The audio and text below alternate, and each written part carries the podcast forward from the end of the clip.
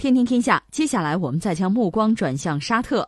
沙特记者卡舒吉在土耳其失踪的案件持续发酵，作为沙特盟友的美国和欧洲多国纷纷施压。路透社十月十四号报道称，特朗普当天罕见威胁要严厉惩罚沙特，美国国会正推动动用国内法制裁沙特。并通过反石油生产和出口卡特尔法案，从美国法律层面上结束对欧佩克组织的主权豁免保护。欧洲的德国、法国、英国三国发表一份联合声明，追寻真相。多家西方媒体和大企业抵制本月即将在沙特举行的未来投资倡议峰会。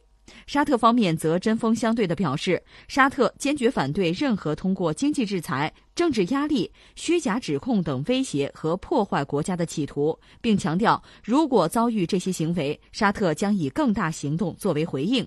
沙特警告称，无法排除油价跳涨至一百美元甚至两百美元的可能性，导致全球经济灾难。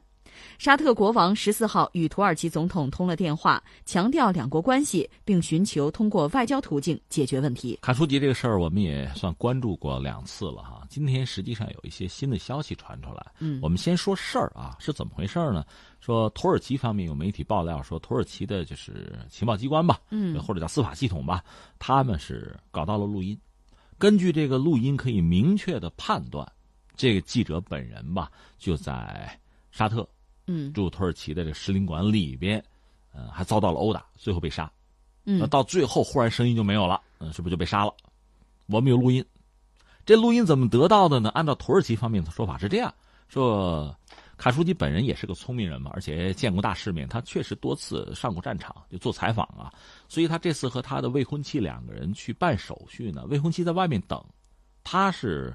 说是把自己的那个手机啊，或者还是手表之类的，是苹果的，把它打开，嗯，就等于说是连摄像带、录音都是有的，嗯，有证据了，实时传播。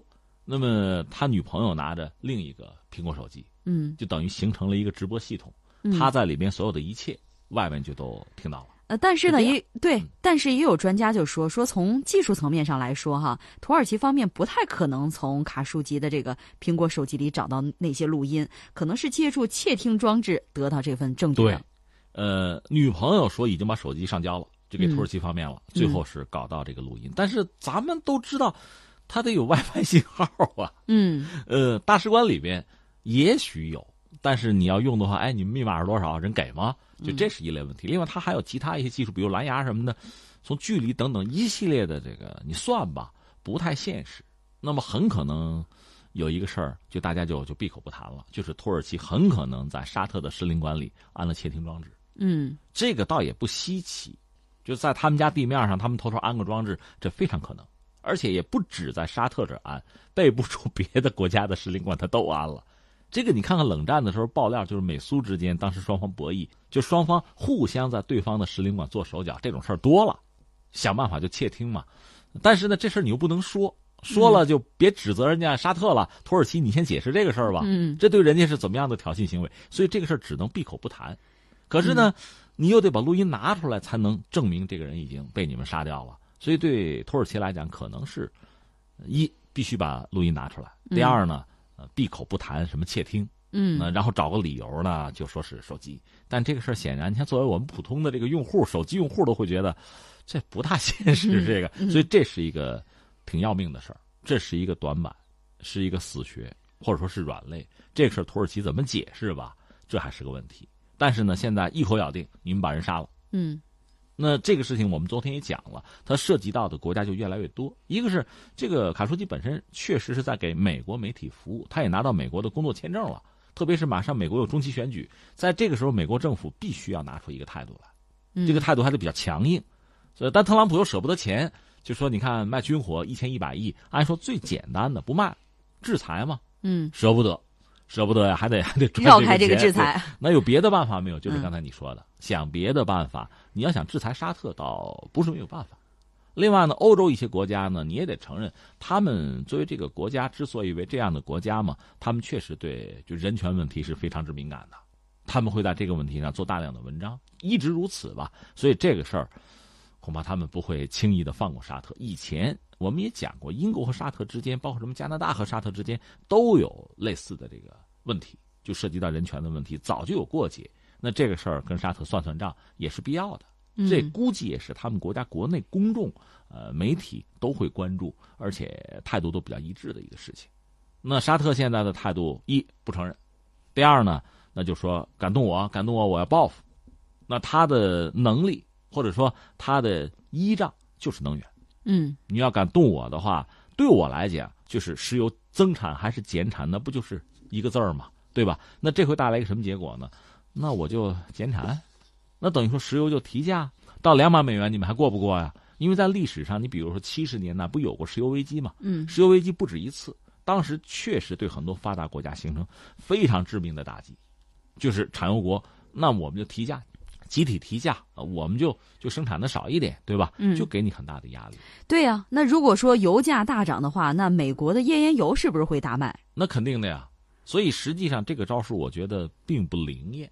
而且呢，俄罗斯可能也会高兴，嗯，反倒是你像我们，因为我们需要油，嗯，那你要是油价忽然涨了，对我们来讲多少会有冲击或者影响吧。但是我觉得这个事儿不大可能发生，或者说我们探讨它发不发生，还有一个事儿必须提一下，就是美国不是十一月份就打算制裁这个伊朗，嗯，就希望就希望全世界不买伊朗的油了。本来伊朗的油如果真的卖不出去的话啊，这个空档谁来补？按说，首先是沙特来补，就你还得增产呢。因为沙特作为欧佩克的领袖吧，很多国家里边他是领袖，领袖要承担这个职责，就是他的产能很大，他把自己的一部分产能呢，就作为一个预备队，作为一个缓冲区。就是现在，比如说一定要增产，你们都增不了了，我把这部分产能加上去，这不就达到增产的目的了吗？如果现在就是说都在减，那我这块肯定首先就停下来了。它是这样的，沙特有这个功能。就像一个市场的稳定器一样，也是跟美国跟西方的关系这么多年，呃，能处的相对比较融洽，这是他做的一个一个贡献吧，对全球的这个石油市场，因为大家都需要油嘛。那现在你真惹了我的话，伊朗的油不卖了，我呢，我也不供给了，嗯，怎么着？是不是能对你们形成一次叫板？但如你所说，美国现在页岩油和页岩气的生产呢，应该说是如火如荼。对，当然这个能不能马上抢占市场，因为这里边还有很多具体的技术上的一些状况。就是你比如伊朗的油和美国的油，你比如是不是轻质油啊？油的质量怎么样？杂质多不多呀？它对炼油厂的那个设备会有要求的。嗯，你要改那个设备要升级。那也不是今天说了明天就解决的问题，那需要一个过程。但总的来说呢，从美国一些油气生产商来讲，还巴不得你们不生产呢，我填补空白呢，存在这个状况。所以沙特这个做法本身呢，别偷鸡不成反蚀一把米，赔了夫人又折兵，别出现这么一个局面。另外还要顾及到俄罗斯，你这要是真的是油价是上扬的话，俄罗斯可就赚了，赚了的话，他的底气可就又增加了。对啊，那可是对沙特来说，除了油之外。它还有什么样的回击方式呢？嗯，不多。实话实说，他没有太多的方式。这个可以参考俄罗斯。嗯，俄罗斯还有核弹呢，他没有。对，嗯，当然要考虑到，就是看美国吧。美国如果说首要的目标还是伊朗的话，那么还需要沙特在这个方面合作。如果想合作的话呢，那就要做出某种妥协。当然，这个妥协呢，呃，面子上、里子上都需要。我们昨天刚聊土耳其和美国之间这个关系，所以沙特和美国的关系未必不需要这种妥协。所以总的来说呢，呃，由于这个卡舒吉这个事情最后爆发大规模的，比如到外交战这个层次，可能还有可能你再往后推就成了能源战了，对全球能源乃至经济形成巨大的影响了，这恐怕谁都承担不起。是。